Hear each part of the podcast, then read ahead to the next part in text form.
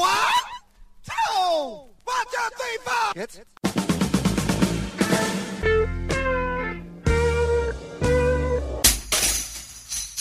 Herzlich willkommen in der Kulturviertelstunde von kulturwoche.at und einem Interview mit der in Wien lebenden, freischaffenden, bildenden Künstlerin Gerlin Zeilner.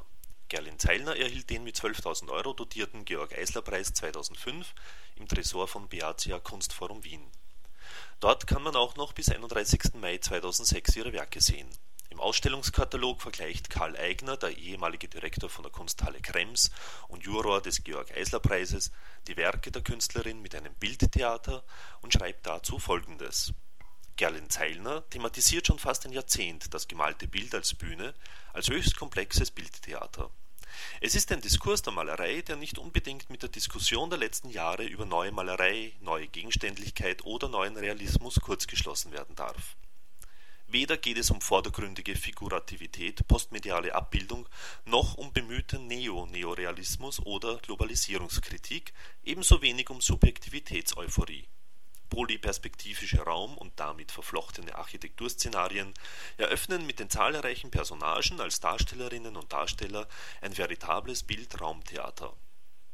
Die in Ei Tempera gemalten Bilder Zeilner hat sich für diese Maltechnik entschieden, weil sich deren matter Schimmer und die organische Farbcharakteristik, wie sie es selbst formuliert, für die narrative Atmosphärik besonders eignet, basieren thematisch auf persönlichen und assoziativen Erinnerungsimpulsen.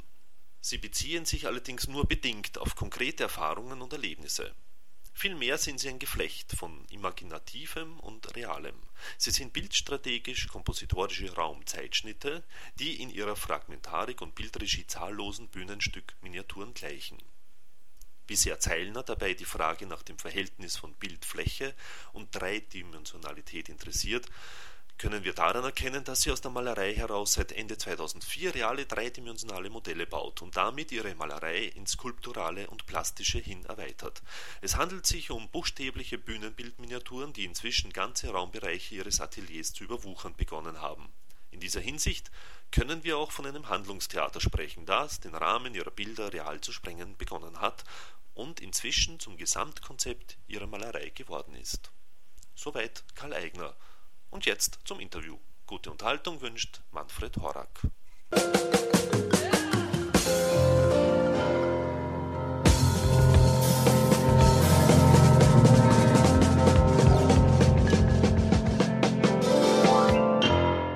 Malen Sie zum Beispiel zur Musik oder Nein, nein. ist immer Ruhe? In der Hinsicht liebe ich auch die Lehre. Ja. Ich meine, so beim Bespannen, Grundieren und so weiter habe ich schon mal gern Musik. Aber wenn ich wirklich selber beim Erfinden bin, dann will ich mich eigentlich total konzentrieren und da lenkt mich das ab. Vielleicht auch, weil ich ein Instrument mal selber gespielt habe, dass ich dann in die Musik immer so reinkipp, dass ich das so wie so ein Filter über das andere so drüber schiebt, was ich machen will. Mhm. Also dass dann quasi das Lied gemalt wird. Was natürlich nicht geht, aber es ist, es, es wäre dann mein Wunsch fast oder so, ja. Aber nicht immer wieder, wieder nur so ein oberflächlicher Wunsch, der halt kurz auftaucht, während ich das höre, ja. ja.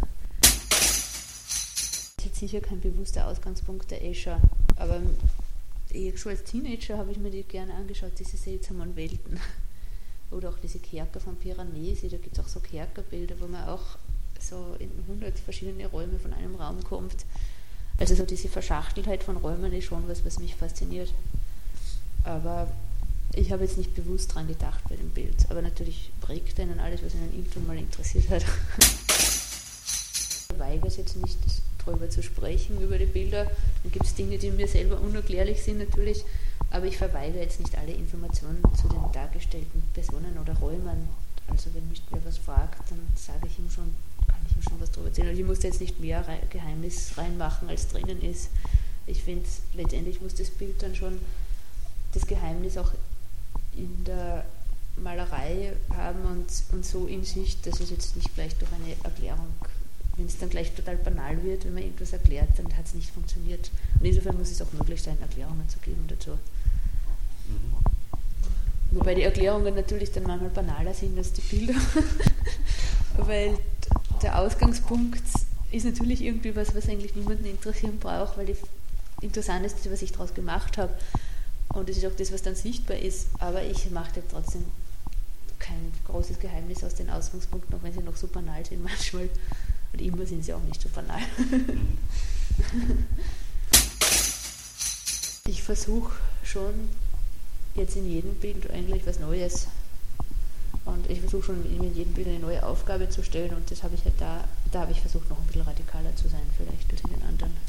Ich meine, ich will sowieso meine, meine visuellen Äußerungen immer vorantreiben und ich suche auch immer wieder nach mehr Radikalität, ja, weil ich halt ähm,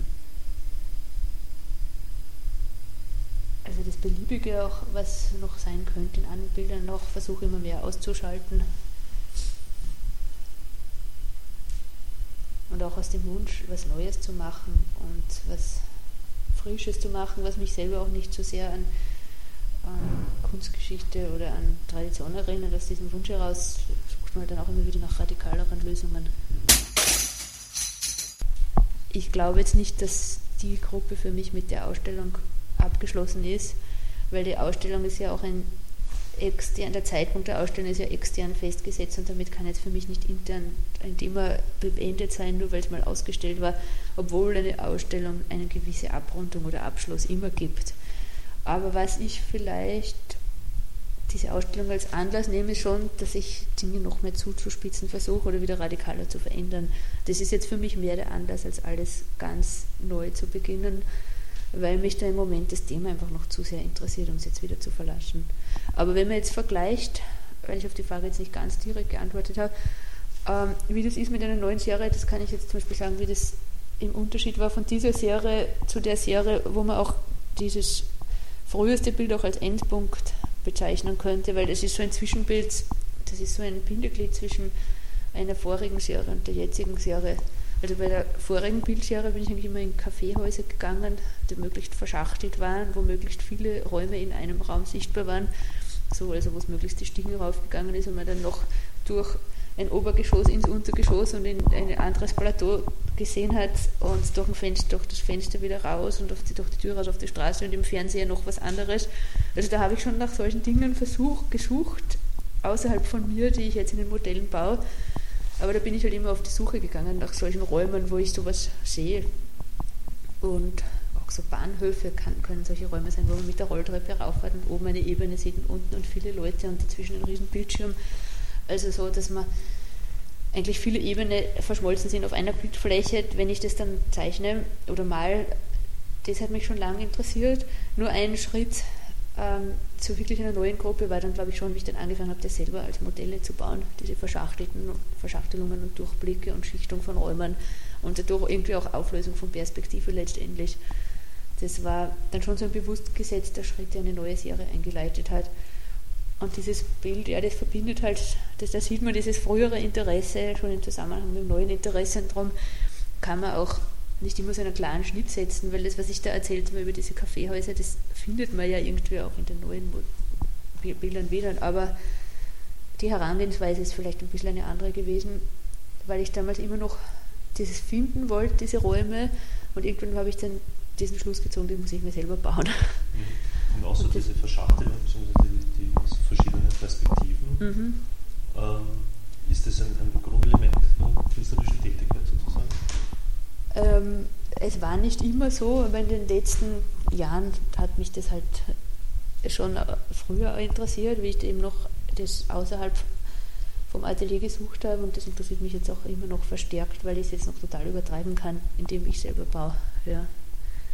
Also das ist schon was, was mich länger interessiert, aber es war jetzt nicht mein einziges Thema. Mhm. Sondern auch? Ähm, ich meine, die Architektur, die da ja immer wieder auch mehr oder weniger als verwandelt als Thema auftaucht, die ist auch was, was mich schon länger interessiert hat und ja zum Beispiel bei meinen Diplombildern schon ähm, habe ich versucht, so von Pflanzen so eine Art Architektur herzuleiten, dass ich so kleine Pflanzenausschnitte ganz riesig vergrößert habe und also quasi wie eine Makrofotografie. Ja, aber ich habe es dann halt doch nicht, ich habe es dann halt doch auch versucht, in eine malerische Sprache zu verwandeln, jetzt nicht nur aufblasen, wie, wie die Verwandlung eines Fotos. Aber da habe ich halt eher mit diesem Mikro-Makro-Thema habe ich sehr stark gespielt beim Diplom und das hängt natürlich auch irgendwie wieder zusammen mit den Dingen, die man da sieht, weil das auch so eine Vogelperspektive immer hat, was ich da mache. Aber es ist irgendwie dann schon wieder auch ein anderes Thema, weil da einfach der Fokus mehr, weil zum Beispiel keine Menschen waren in den Bildern. Also das schaut dann äußerlich vielleicht mehr anders aus, als es für mich innerlich war. Also es ist jetzt kein totaler Spiegel, da müsste dann vielleicht wirklich die Gewalt noch explizit drin vorkommen. Aber natürlich suche ich, also wenn wir auch zuerst darüber geredet haben, dass das aus dem Leben kommt, versuche ich schon meine Reflexionen über das Thema irgendwie einzubringen. Aber wie gesagt, es ist keine Dokumentation, aber es ist schon eine Reflexion der Gegenwartsgesellschaft. Also manche Gesichter kommen mir bekannt vor oder zumindest nicht ganz unbekannt. Mhm. Also wo ich sie kennen würde, aber ich weiß nicht, wo ich sie kenne. Also so öffentliche Personen, sogenannte, sind ja. da jetzt keine drinnen. Dann ist es super. Ja, aber vielleicht sind auch manche so gemalt, dass sie das ermöglichen, dass man alles Mögliche drin sieht. Also so sind diese neueren Bilder schon auch gedacht, so als, ähm, als assoziationsauslösende Impulsgeber auch, die zwar jetzt nicht jede Art von Assoziation ermöglichen, weil es soll dann schon in eine bestimmte Richtung leiten, die Assoziationen, die aber schon offen sind für mehr als eine Assoziation haben also die habe ich eigentlich aus dem Prater, weil ich jetzt mal in den Prater fotografieren gegangen bin, den Würstelprater. Und die war so die Begleitdame von so einem Muskelmann, auf den man draufhauen muss und seine Kraft beweisen. Und es kann natürlich sein, dass für diese Plastikfigur, die ich da aus dem Prater habe, dass, dass für die die Sophia Loren ein Vorbild war. Oder zumindest so ein Prototyp Sophia Loren. Also insofern. Also eine Unterstützung, glaube ich, ist schon wichtig, weil es einfach diesen Verkaufsdruck halt ein bisschen lockern kann, eh nicht total, aber es kann halt, wenn es manchmal zu einer kleinen Erleichterung beitragen kann, dass der Künstler nicht so nicht so ein Händlermensch sein muss, das ist schon, das ist schon förderlich, glaube ich. Und ähm, es ist halt wichtig, finde ich, bei Subventionen, dass sie ähm, ausgeglichen vergeben werden. Ich meine, natürlich muss man auf Qualität schauen und natürlich äh, muss es eine Jury geben, aber ja, wenn von wenn die Jury aus drei Köpfen besteht und es werden zehn Subventionen vergeben und von den zehn Leuten kann man nachher im Internet schauen, haben neun vorher mit einem aus der Jury zusammengearbeitet, ist es ein bisschen eng, finde ich, das System. Also, dass das nicht immer jeder kriegen kann, dass auf Qualität geachtet sein muss, weil man ja auch die Sachen, die man als Jury für qualitativ haltet, unterstützen möchte und nicht, auch nicht jeden unterstützen kann, das ist eh klar. Aber man sollte vielleicht ja, versuchen, nicht nur das zu unterstützen, was man schon vorher gekannt hat. Das, also es kommt, finde ich, die Sinnhaftigkeit von Subventionen hängt auch sehr damit zusammen, wie sie vergeben werden.